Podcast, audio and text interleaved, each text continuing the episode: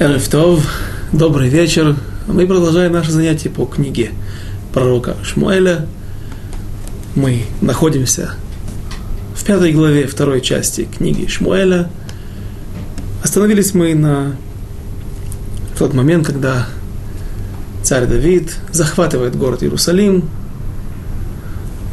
захватывает первым, врывается в эту крепость, поднимается на крепостную стену. Йоав – и он назначается главнокомандующим всех войск Израиля. Это мы видим в более расширенных стихах в Диврей Аямим, в книге летописи былых дней, где нередко дополняют мудрецы наши информацию, которая почему-то здесь не была приведена полностью. И после того, как Давид захватывает Иерусалим, приходит признание и других народов. Мы много времени, почти пол урока посвятили, почти про, пол прошлого урока мы посвятили описанию Цора, цорский царь Хирам, который принадлежал группе финикийцев. Наверное, возможно, они были также родственниками филистимлян. Их, у них есть одинаковая история появления их на побережье Средиземного моря, на восточном побережье Средиземного моря. И Хирам присылает подарки, приношения царю Давиду, потому что царь Давид наносит поражение филистимлянам или воюет с филистимлянами. Сегодня мы будем свидетель, станем свидетелями еще двух войн, центральных войн, которые провел Давид, и которые были экзаменом его становления и возможности его существования дальше как царя над всем Израилем – Говорили мы о том, что есть противоречие, на первый взгляд, как царь Соломон потом в будущем закрепит, заключит союз с царем Хирамом и с другим царем города Хамат, который находится на севере Израиля, на, э, севере от границ северных Израиля, где-то на территории Сури, Сирии. И Хаматим также перечисляются среди как и Цидоним, цидоняне, они причисляются к группе кананейских народов, а Цор был первенцем Цидона. Именно Цидон построил город Цор, который был на острове. Все это мы разбирали и привели один из ответов Барей Тосафот в Вавилонском Талмуде, который задаются этим вопросом, как имел, какое право имели наши цари, евреи, заключать союз с хаматийцами, с цорцами, цурийцами. Ведь они кнанейские народы, и на это мы привели ответ, что есть два списка кнанейских народов. Один состоит из 11 пунктов, из 11 народов, которые находятся в книге Берешит, в первой части Хумаша, Пятикнижия Моисеева, а в последней части Бамидбар, Дворим, там приводятся семь народов, которые находятся посередине этого списка, и вот именно эти семь народов запрещены в союз, нельзя с ними рядом жить, нужно их или отослать, прогнать из земли Израиля, не жить с ними в соседстве, или уничтожить, если они выйдут против Израиля с, с оружием. Но другие четыре народа не запрещены. И прочтем вновь, начиная с 11 стиха, 5 главе, а Давид все больше и больше возвеличивался, и Господь Бог Цваот был с ним, и прислал Хирам царь царский послов к Давиду и кедровые деревья, основной материал, которым торговали и были славны ливанцы, славится, славится современный Ливан, а именно там, на территории Ливана находится и Цор, и Цидон, и мастеров по дереву, и мастеров по камню для стен, и построили они Давиду дом – и понял Давид, что Господь утвердил его царем над Израилем, и что он возвысил царство его ради народа своего Израиля. Также, объясняя этот стих, мы приводили посук из книги Берешит, из благословения Иакова, когда он говорит, что не отступит, не будет отстранен скиптр от колена Иуды, и законодатель также Мибейн Рагла от, от них. И до тех пор, пока не соберутся народы. Что имеется в виду? Что царство, настоящее царство, что, что будет являться признаком, что царство израильское установилось, и что оно, что сбывается пророчество, когда начнется, э, когда, начну, э, когда сбудется призна, э, начнется признание народов, окружавших Израиль. И понял Давид, что Господь утвердил его царем над Израилем, что он возвысил царство его ради народа своего Израиля. И взял Давид еще наложниц и жен из Иерусалима, после того, как пришел из Хеврона. И родились у Давида еще сыновья и дочери. И вот имена родившихся у него в Иерусалиме. Шамуа и Шовав, странное имя, Шовав, Шовав это баловник, разбышаках. И Натан, и Шоломо, и Евхар, и Элишуа, и Нефег, и Яфия, и Элишама, и Эль Яда, и Эли Фелет – есть небольшое расхождение в списке, который приведен здесь, перечень имен сыновей Давида, которые родились у него не только от его жен, а и от наложниц. Скажем, что по мнению, принятому мнению наших мудрецов, царю нельзя иметь много жен. Простой еврей до того, как, он, как был отменен обряд многоженства у ашкенадских европейских евреев, э, рабыну Гершином в Германии – и в начале века, или несколько, сто лет назад был отменен, чуть больше ста лет назад, также у сифарских евреев. Это был менее официальный акт, но сегодня этот обряд а, отменен у всех групп евреев. До этого, когда этот обряд, да, существовал, да, закон можно было его выполнять, еврей имел право взять жен, сколько он захочет. А царь не имел права взять много жен, а он был ограничен только 18. И это включает в себя также и наложниц. Есть спор между Рамовым и Райведом, который говорит, что 18 это жена, а потом еще можно какое-то количество наложниц. Но по Рамбаму можно всего 18. И вот Давид добавил до этого списка еще жен. Есть расхождение между именами в Деврея и Мим, в летописях бывших дней –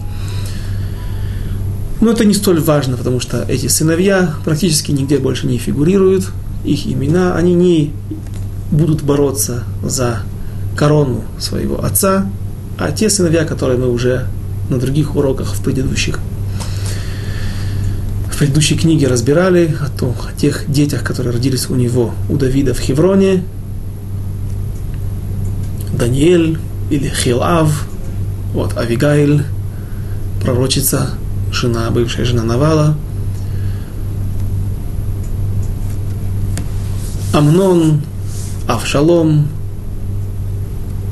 Шломо, Шломо родился, родится в Иерусалиме, и Адония, эти сыновья, да, упоминались и разбирались с нами, потому что они вели между собой различные интриги, междуусобная война за то, кто будет наследником престола царя Давида, наверное, нужно сказать, что Давид, несмотря на то, что имел пророчество о том, что именно Шломо, именно второй сын, который родится после смерти первого сына от Бачевы, именно он станет его наследником, так это пророчество, наверное, не было предано огласке, и поэтому многие пытались захватить власть силой, и в конце концов Адония, последний из того списка тех первых сыновей от жен, а не от наложниц, э, полностью законных, равных, имеющих права, все права на престол.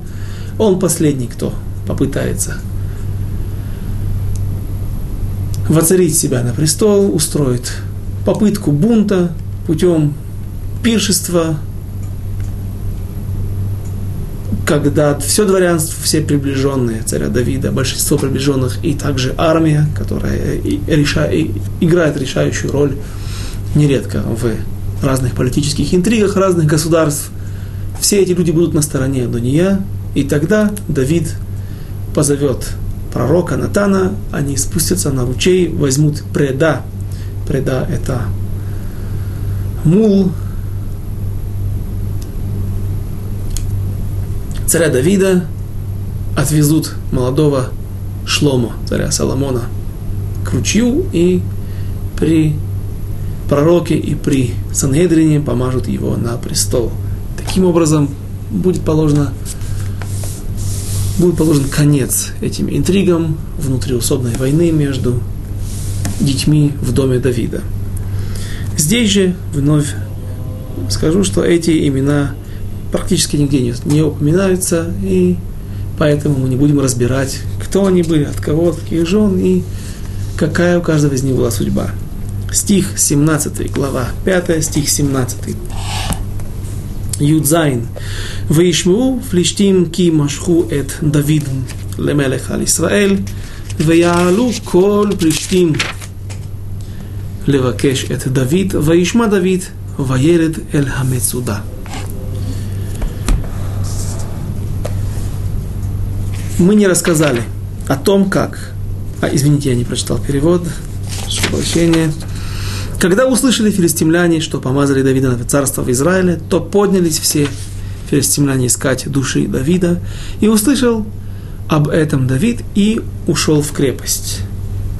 Я думаю, что в данной ситуации перевод неправильный ни по какому мнению, не ушел в крепость, а Еред Мецуда спустился к крепости. Еред Мецуда, правильно, можно сказать так – спуститься в погреб, спуститься в, в подполье. Ларедет ле махтерет. Так действительно говорят. Но в данной ситуации Ередлем туда спустился к крепости. Почему не ушел в крепость, а спустился? Потому что Давид будет нападать сейчас. Он разобьет этих филистимлян. И вряд ли Давид если бы он а, не обладал, если бы он, если бы он обладал такими войсками, которые могут разбить огромные войска филистимлян, обратите внимание, написано «Коля плештим», собрались все, все, кто не какое-то количество войск, собрались все. Мы тоже сейчас будем об этом говорить, какая была тому причина, и почему до этого филистимляне не пробудились, ждали так долго. Ну, в общем, если бы у Давида не было много войск, и он тогда уходил бы в крепость, то вряд ли он мог бы даже путем каких-то контратак разбить филистимлян. У него было достаточно войск, и первое сражение он выигрывает с легкостью, разбивает филистимлян, поэтому тяжело сказать, что он был внутри, прятал, прятался внутри крепости. А что? Давид также собирает Израиль войска, объединенные израильские войска, и спускается к крепости. Какой крепости? Вот к той крепости Мецудат Евус. Та крепость Эльха Мецуда, крепость, да, мы говорили, что Мецад – это неприступная гора с очень крутыми скалами, стенами, как крепость укрепленная, а это Мецад. Мецуда – это крепость, которую построили на такой неприступной горе. О какой крепости идет речь? Крепость Евусим, которую только что Давид взял. И это очень логично, что только теперь филистимляне приходят для того, чтобы воевать с Давидом. Ведь Евусеи были филистимляне.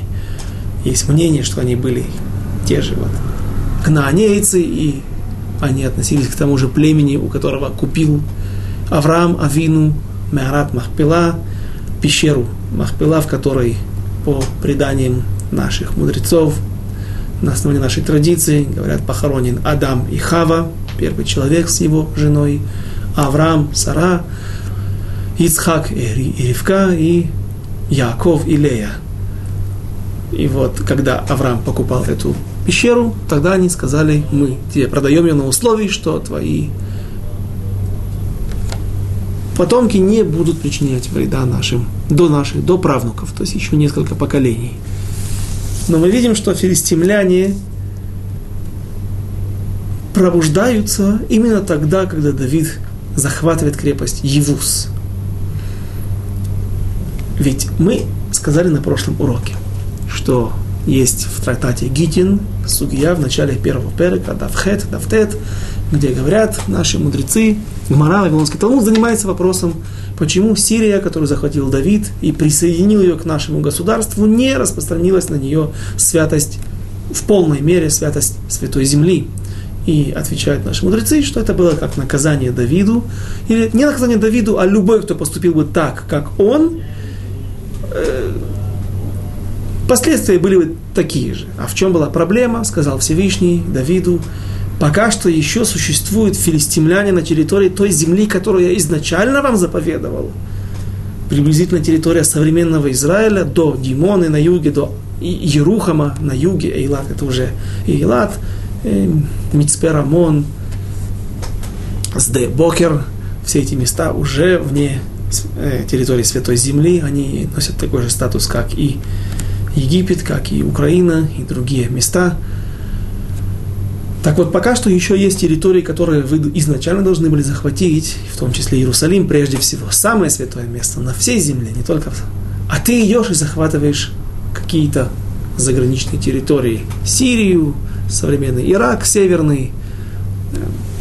И поэтому не распространилась святость на эти земли, потому что Давид не имел права это делать. Почему он так сделал, мы об этом еще поговорим. Были политические цели, экономические цели, но к Святой Земле Сирия не присоединилась. А это значит, ну, для чего это вновь привел?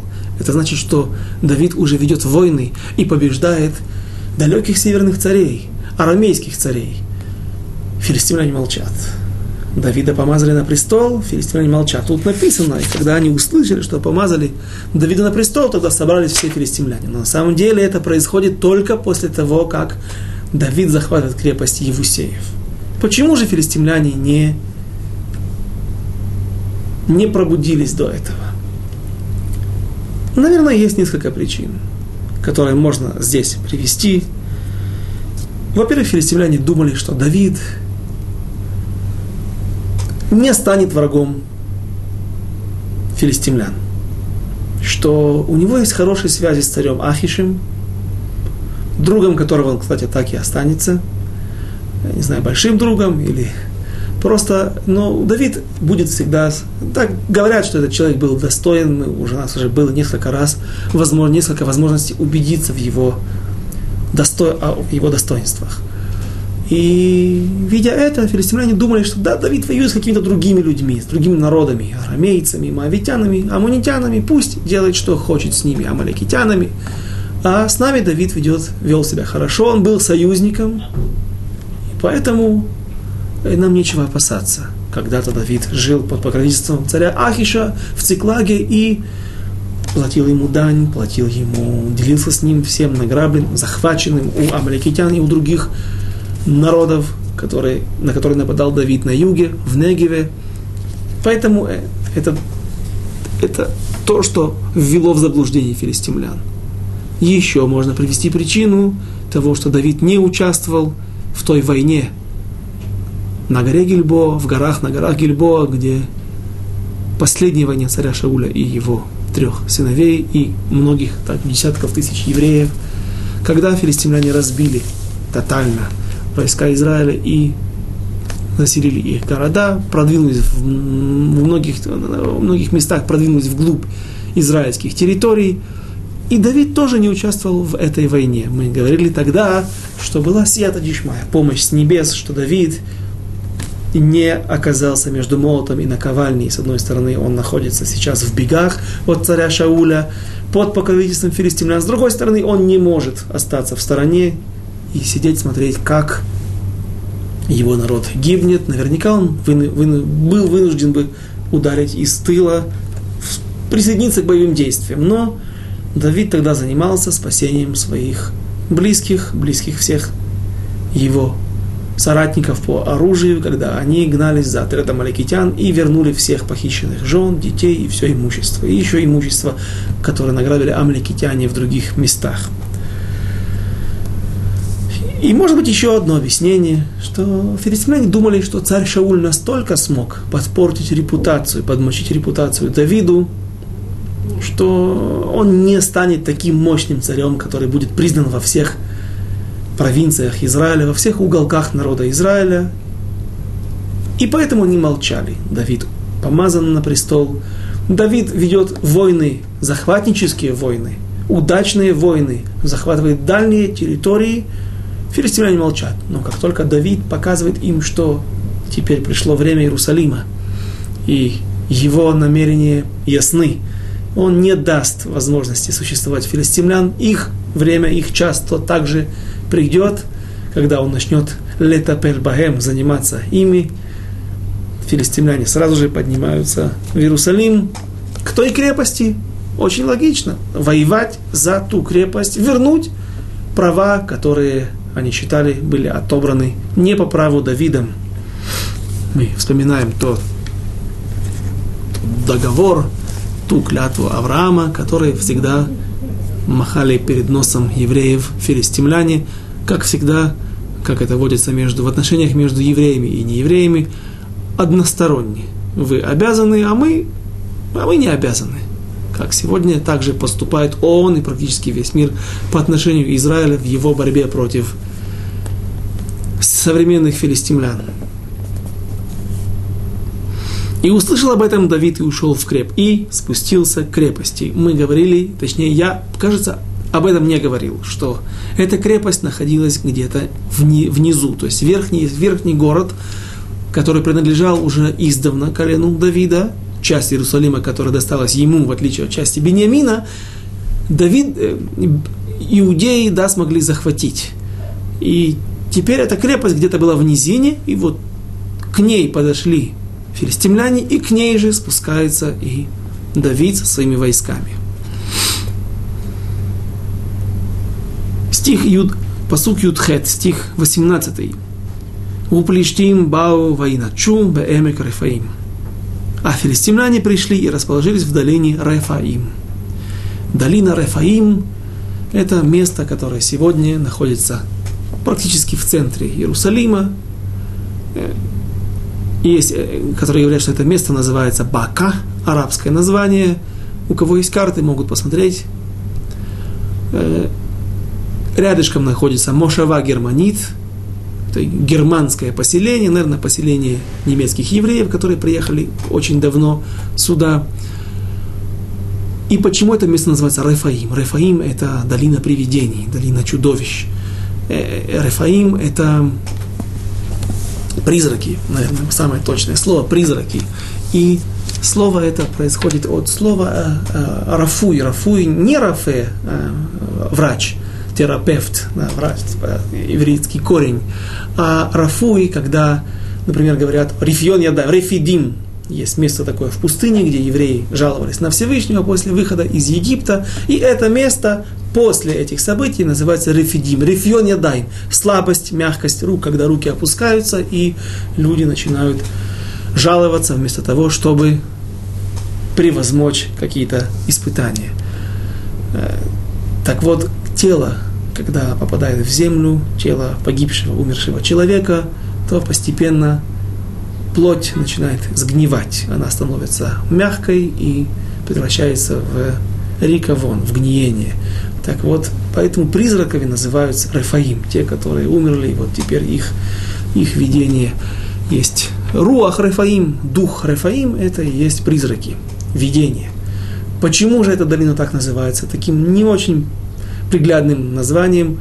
Э, кто-то мне сказал, я это не проверял, кто-то из э, даже светских евреев который очень любит при этом землю Израиля и историю Израиля, он сказал мне, что в этом месте, э, в этой долине всегда густ, очень густые туманы. Я не знаю, если они сегодня или были тогда, когда эти места были еще не очень заселены, когда Иерусалим не распространился. Там сегодня находятся кварталы города Иерусалим. Так вот, там густые туманы, и это, кажется, немножко пугает, и кажется, будто бы есть там привидение. Такое объяснение. Пойдем дальше. Стих 19. Юд Тет. Ваишал Давид Башем Леймор. Хаэле э Эль Плештим. Хатитнем Беяди. Давид вопрошает через Урим Витумим обращается ко Всевышнему. И вопросил Давид Господа, сказав, идти ли мне против филистимлян, предашь ли их в руки, в руки мои. Вспомним о том, что в Вавилонском Талмуде говорят наши мудрецы правила, как спрашивают через Урим Ветумим, через ту пластину, которая находилась на груди у Коина, первосвященника, и там были 12 камней драгоценных, которые соответствовали 12 коленям. Правил много, но важное правило для нас, актуальное сейчас к этому стиху, что задают один вопрос.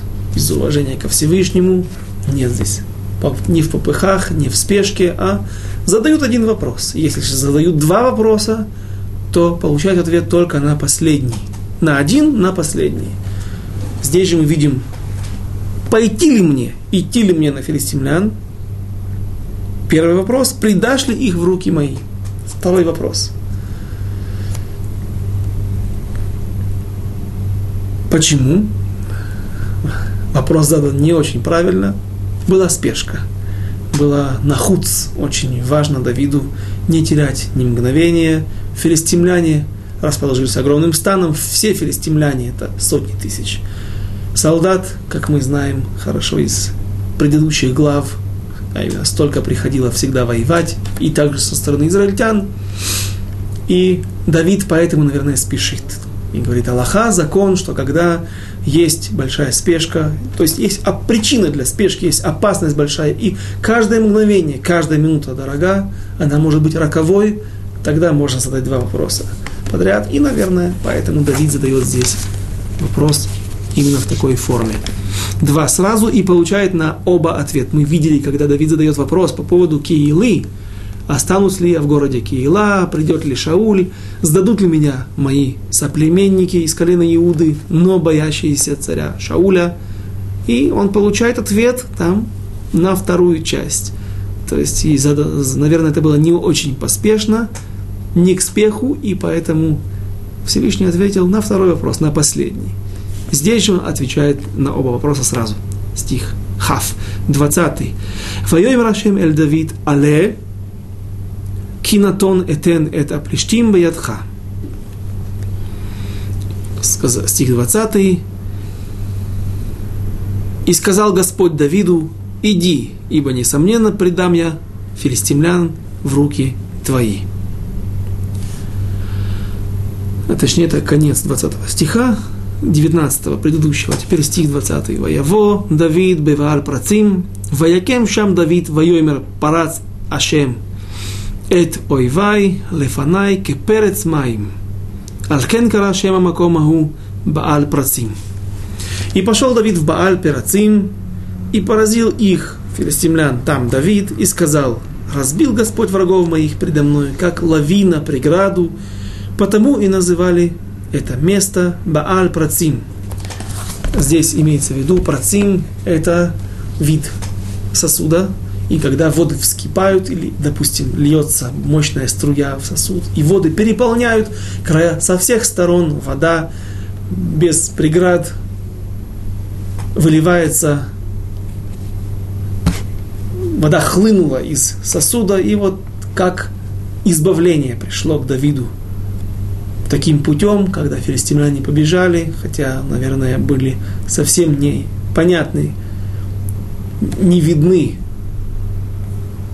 будущие результаты этого сражения, и Давид называет в память и в благодарность о том, как Всевышний посылает то избавление, как вода, которая вливается в сосуд или вскипает внутри сосуда и выливается из него, выплескивается из него лавиной.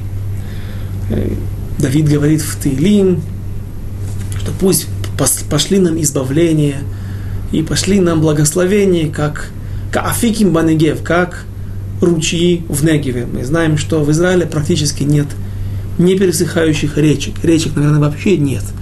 А, есть ручьи на Халькишон, более к северу, между Тель-Авивом и Хайфой. В самом Тель-Авиве есть Яркон, достаточно полноводный ручей, на котором даже плавают на лодках, и это место для туризма, место для прогулок. Недавно там чуть не утонула израильская спортсменка, которая там говорили, что какой-то человек спас, спас жизнь еврейки. Увидел, что она там тонет, и его поблагодарил лично президент Израиля Шимон Перес. И там она тренировалась, какая-то байдарочница. То есть э, место имеющие воду, всегда. Но эти ручьи не очень длинные, не очень многоводные. А вот на, се, на юге вообще нет таких ручей, которые, ручьев, которые не, пересыхают, не пересыхают. И тем не менее, когда начинается сезон дождей, то вдруг эти ручьи могут в течение одного часа превратиться в абсолютно наполненные ручьи, будто бы борн, бур, горные, горные бурные ручьи, которые переваривают даже огромные камни и глыбы, так несут они свои воды.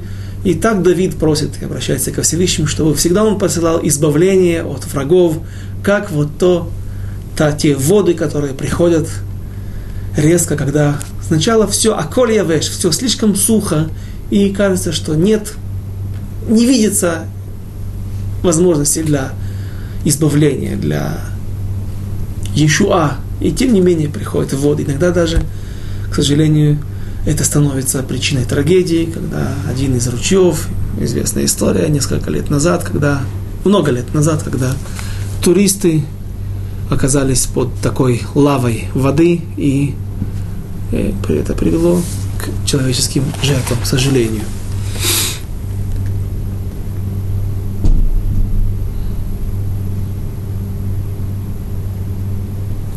Стих 21.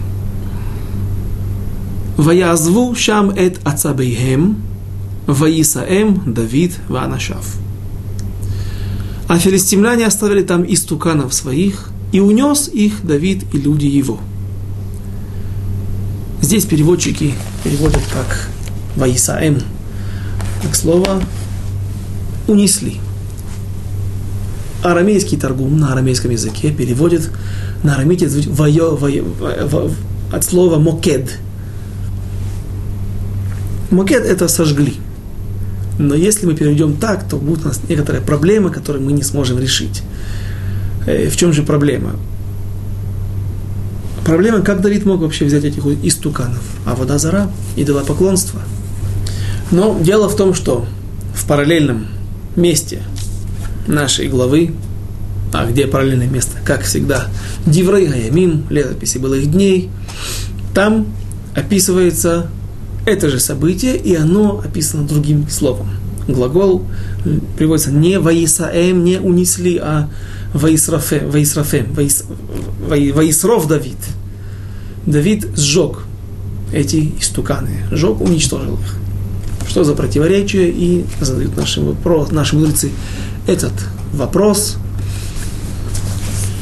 в Вавилонском Талмуде, в трактате а и они отвечают таким образом, что в начале, в начале, когда Давид пришел и разбил филистимлян, и были оставлены все стяги, флаги, и, как в те времена, они приходили на войну со своими истуканами, со своими, со своей авода зара, идолопоклонством, в надежде на то, что они смогут им помочь,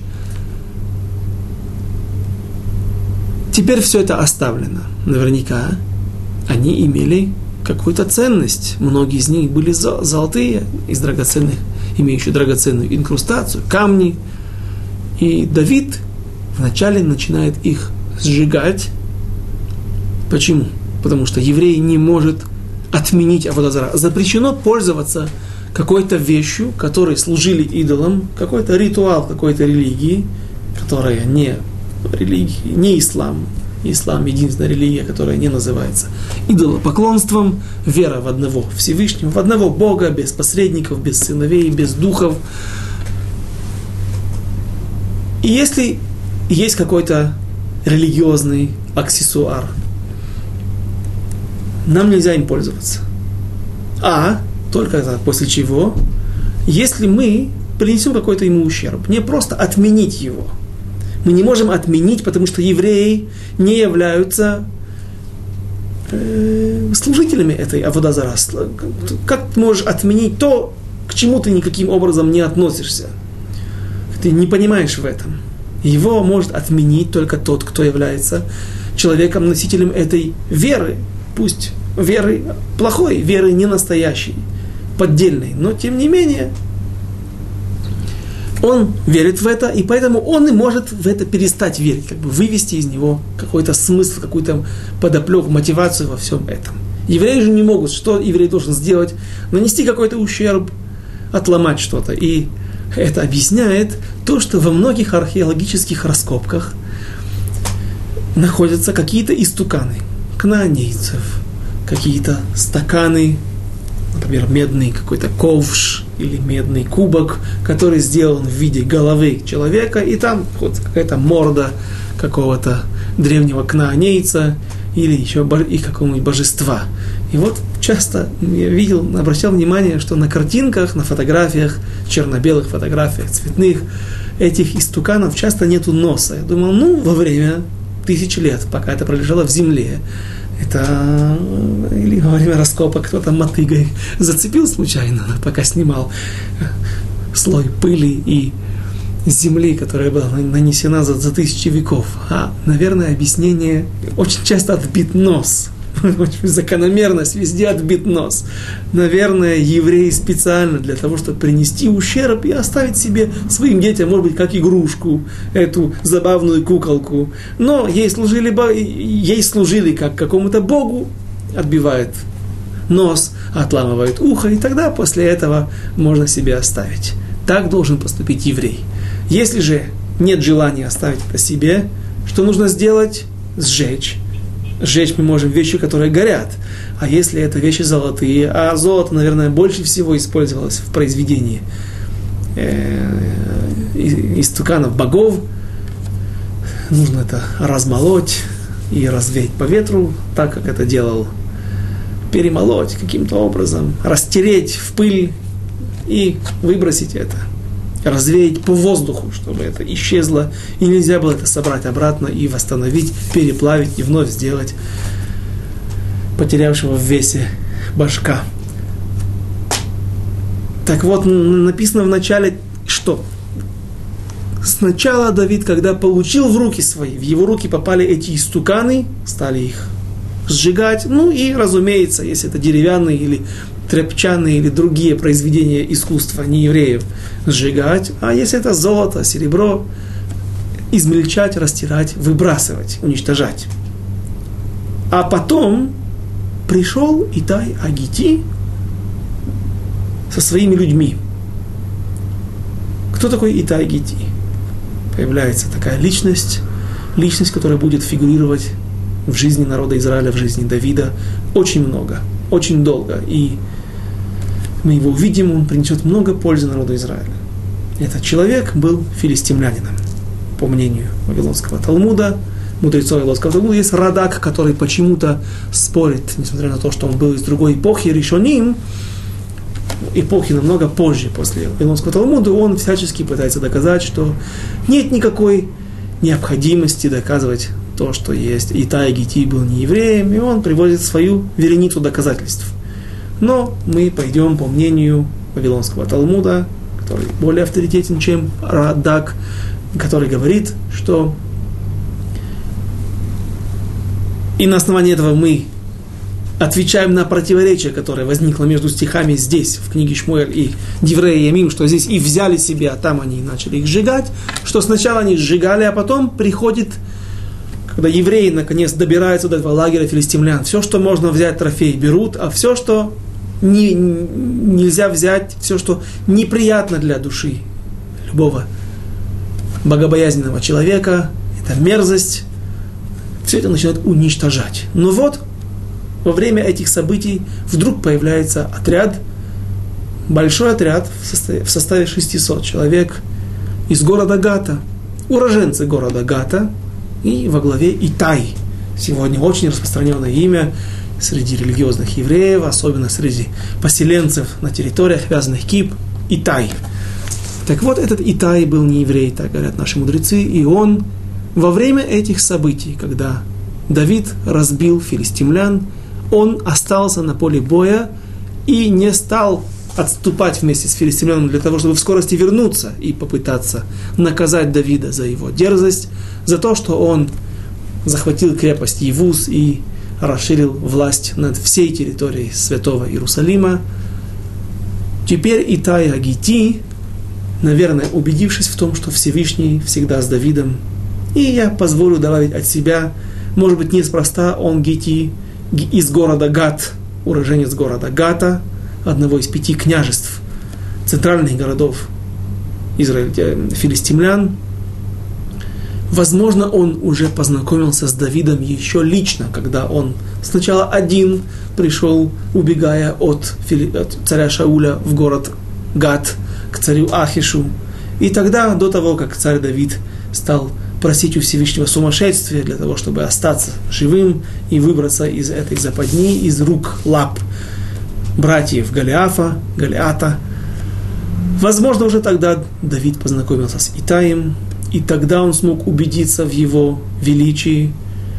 Если не так, то после этого уже Давид в составе также 600 солдат, своих приспешников, соратников, приближенных, он приходит туда и какое-то время жил в городе Гад, и тогда Итай мог убедиться в его величии, его необычном э, светоч народа Израиля, свеча Израиля, так нас назовут потом евреи царя Давида. И теперь, когда он все же еще находится в рядах плештимской армии, последним, как говорят, та соломка, говорят на иврите, последняя соломинка та, которая сломала э, спину верблюда. То есть верблюд уже был нагружен так, что скоро он рухнет, он не в состоянии нести такую ношу.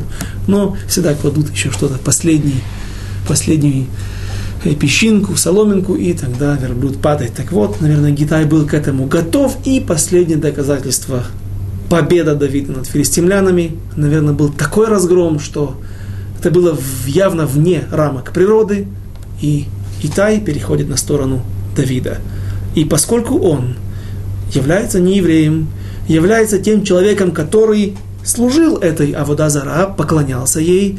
Кстати, тут также есть устражение, что если есть еврей, не еврей, который живет среди евреев, то есть название Гертошав, пришелец, который не проходит гиюр, не становится празелитом, не становится полностью частью народа Израиля, а просто живет как не еврей, он может жить.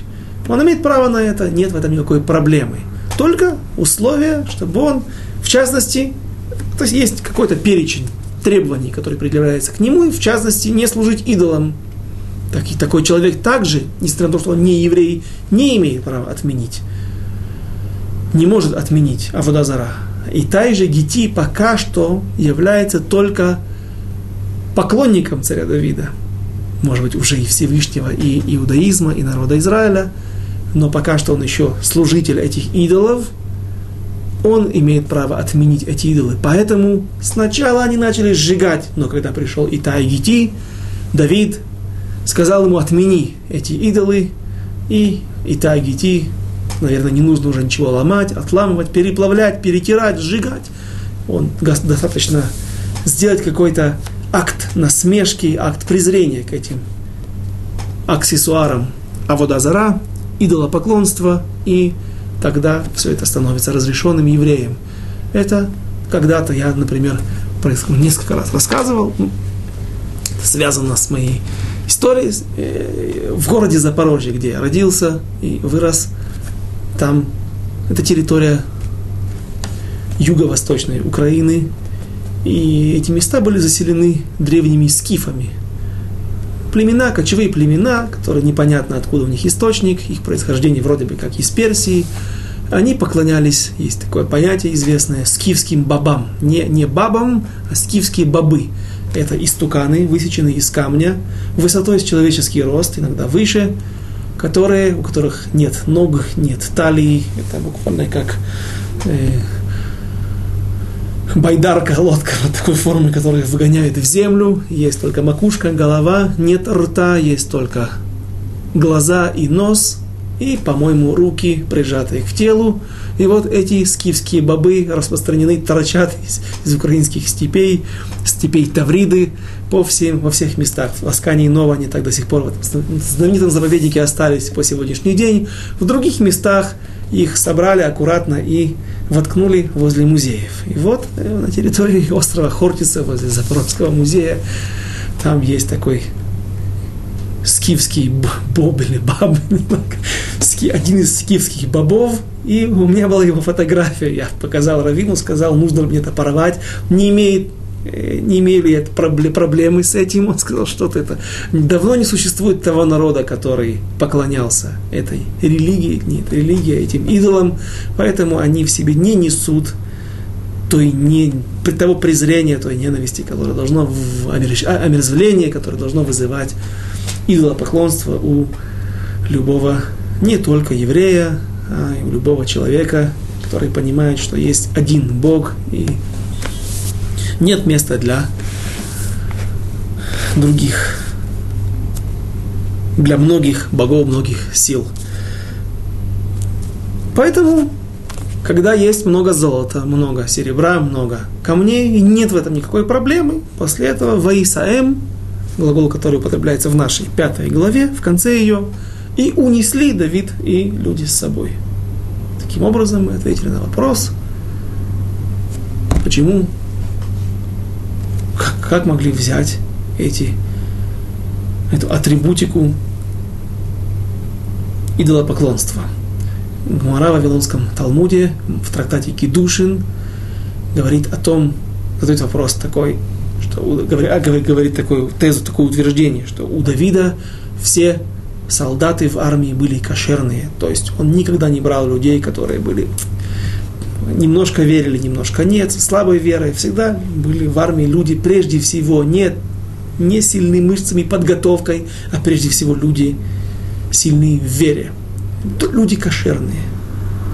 Задает вопрос, Гамара, а как же так?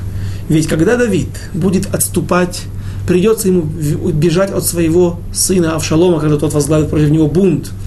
И многие люди из Израиля придут потом, пересекут реку Иордан, придут на территорию современной Иордании, и там в Маханаем, где будет царь Давид, собирать свой лагерь тех людей, тех евреев, которые не согласны с переворотом военным, который совершил сын Давида Авшалом, соберется настолько много войск, что потом произойдет гражданская война, сражение между, спустя полгода после бегства Давида.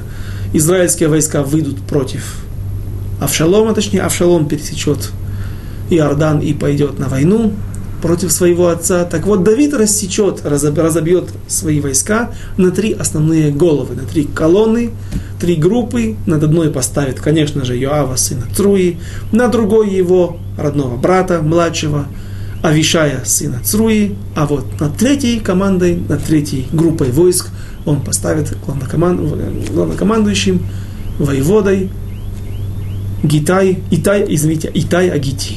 Задают вопрос, о, в Вавилонском Талмуде, мы только что сказали, что у него были все люди кошерные, как же он поставил не еврея, говорит Вавилонский Талмуд, Идгаер. Потом Итай Гити прошел Гиюр, стал частью народа Израиля и был действительно достойный человек. Но пока это не произошло, он смог отменить силу, и не силу, а этих идолов, отменить эту религию. Мальбим также находит уточнение, которое можно привести в пользу Вавилонского Талмуда. Нельзя так говорить, наверное. Вавилонский Талмуд не нуждается в его подтверждении, но для нас, которые мы приняли здесь позицию не как Радак, который, о том, что Итай Гити был еврей. Нет, Итай Гити был вначале не еврей, а потом прошел Гиюр. И в Вавилонском Талмуде э, Мальбин замечает, что есть разница также еще между двумя словами, здесь в книге Шмуэль и там. Здесь написано «Вейсаэм» и унесли, там и сожгли еще раз. А здесь написано «Элохейхем» их богов. Нет, Ацабейхем, извините. Ацабейхем, здесь написано Ацабейхем, а там написано Элохейхем. Элохим – это Бог, их богов, башков, как бы богов, так, тот смысл, который они вкладывали в это, для них они были это боги. Поэтому пока они были богами, Элохейем, их нужно было сжигать, потому и соответствует там глагол сжигать. Здесь ацабием. Ацабием это Ацабим, это, это нервы, я не знаю, почему именно этим словом называют. Современно, видите, это нервы. Ацабим, человек, который нервничает, говорит, порек ацабим, он нервничает. Митацбен, вот, но, в общем, я не знаю, почему именно этим словом называются не идолы, а истуканы, в которых нет никакого смысла. Как говорит один из пророков, смеясь над теми, которые берут полено, высекают, режут пополам, с одной стороны вырезают куколку и ставят ее на, себе на, на колени и поклоняются ей, говорят, Боже, ты мой Бог, спаси. Другую половину, это, это же полено, которое э, спаса, может спасти точно так же, как и эта кукла, они бросают в печку и вот, наверное, таким образом оно спасает их от, хотя бы от, от холода, но не более. Этот кусок дерева не может принести никакой пользы, никаких избавлений. Поэтому ацабием, ацабим это поддельные боги, идолы, истуканы. Дальше. Вторая война. Филистимляне собираются силами и возвращаются обратно. Они не могут смириться с этим положением, что Давид разбил их и не знаю, ошибка ли это была со стороны Давида, но мы не видим, что Давид преследует их и добивает нанести как можно больше ущерба, урона в потерь в живой силе, и поэтому филистимляне, будучи разбитыми, возвращаются во свояси, но быстро мобилизуют, наверное, также других легионеров из других народов, приходят с огромной армией для того, чтобы взять реванш.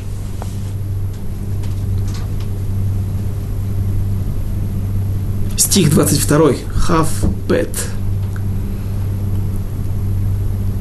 ויוסיפו עוד פלישתים לעלות וינטשו בעמק רפאים.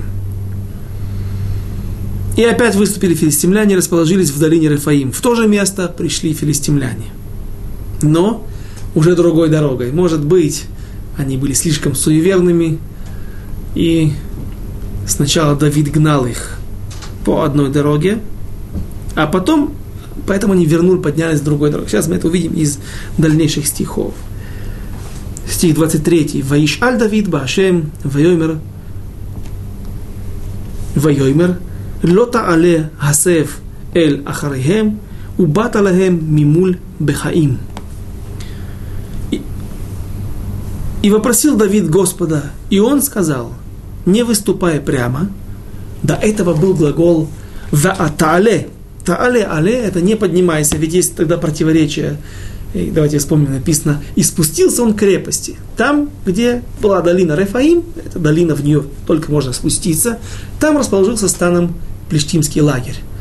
А тогда есть противоречие. Сказал Всевышний ему «Але, поднимись». Куда поднимись? объясняет, что слово але, лаалот, это как атаковать. Иди прямой атакой, прямо в лоб, нападай на них, и все будет хорошо, вы их разобьете. Теперь же Всевышний говорит иначе. Не выступай прямо, обойди их с тыла, и придешь к ним со стороны тутовых деревьев. Не знаю, почему тутовое дерево, если я не ошибаюсь. И, опять же, на Украине называли это дерево тутовый шелкопряд, там э, или с листочками этого тутовника питаются э, э, специально. В общем, то, то, черви, которые делают коконы, и потом из них делают шелк. Придут, плетут, плетут вьют шелковые нити. Э, шелковица, так называют в Украине это дерево. Почему оно называется Эцбехаим? Здесь написано, что Давид спустился и расположился со стороны Ацей Бехаим – на иврите ливкот – это плакать. Бехаим – плачущие деревья. И наш есть прекрасный мидраж, который рассказывает, что там произошло. Из этого мидраша следует, что это были хвойные деревья, и это совпадает тогда, почему же они называются пла плачущие деревья – то есть это какой-то вид сосны, елки, что тогда, кедры, может быть, которые росли в это время в окрестностях Иерусалима. И, кстати, сегодня также Керен Каемет ли Израиль, фонд Израиля, зеленые Израиля, которые, когда они засаживают лесами какие-то территории, всегда используют елку. Это лучше всего прививается здесь. Это, наверное, то, что росло когда-то. Кедры, которые, однако, не достигают такой величины, как в Ливане, но все же это дерево, которое распространено широко в Израиле. И вот что же сказал Всевышний Давиду, какой мидраж мы сейчас приведем. Сказал Всевышний дальше, стих 24, «Ваеги, и будет бешамаха эт кольца ада берош абехаим, аз техарат, ки аз яце ашем лефанеха лехакот бемахане плештим». И будет, стих 24, и будет, когда услышишь звук шагов в вершинах, тут, в вершинах деревьев, тогда устремись, ибо вышел Господь тогда перед тобою, чтобы поразить стан плештимский. Говорит Мальбим, что Всевышний сказал неспроста обойти врагов с тыла. Не спускаться прямо от города Иерусалим к этому месту, потому что филистимляне уже научены горьким опытом.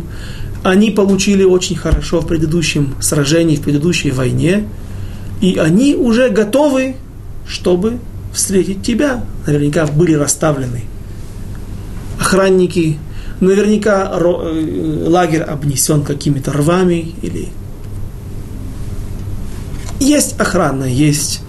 Они на чеку. И поэтому в лобовую атаку идти опасно.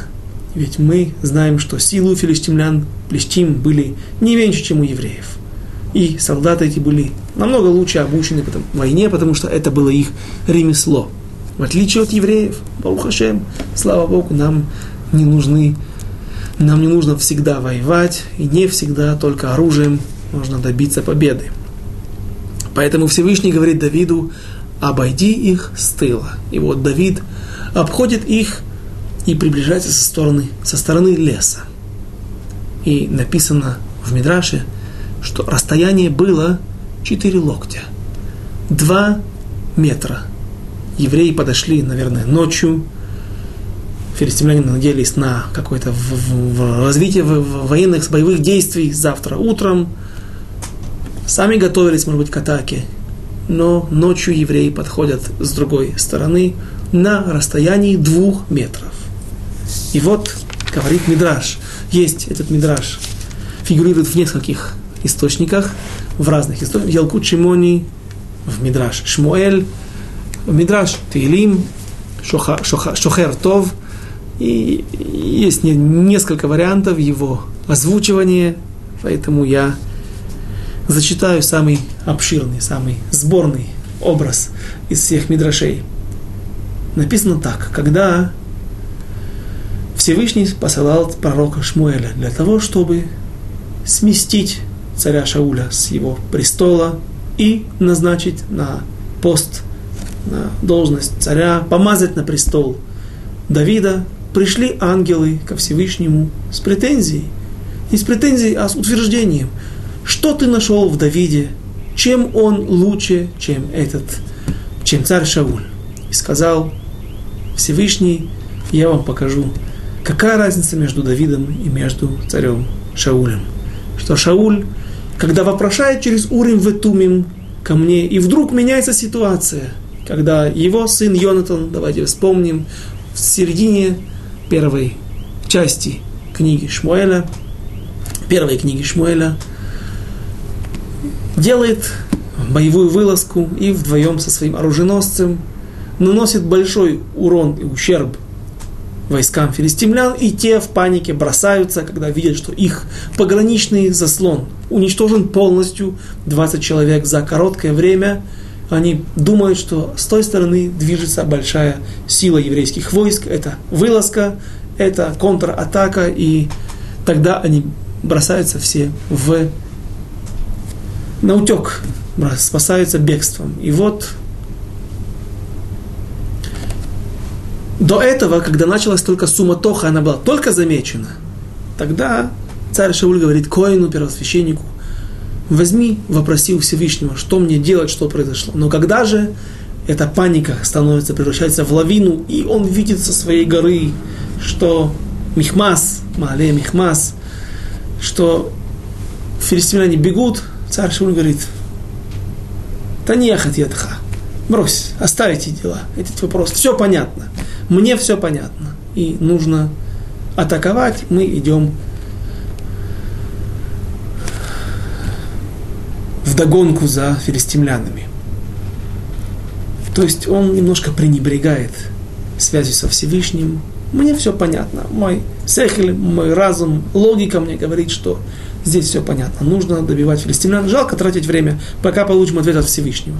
Давид же все время, каждую войну, каждый свой шаг он сверяет, каждый свой шаг он сверяет со Всевышним.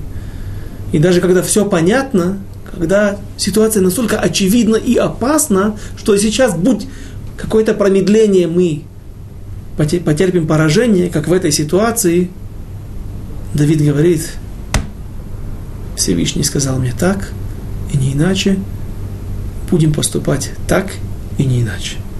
И о том, что же произойдет дальше, и какие будут последствия этого сражения, и какое все, все же содержание обещанного сборного Мидраша, мы без Раташем с этого начнем наш следующий урок. До свидания, до следующих встреч.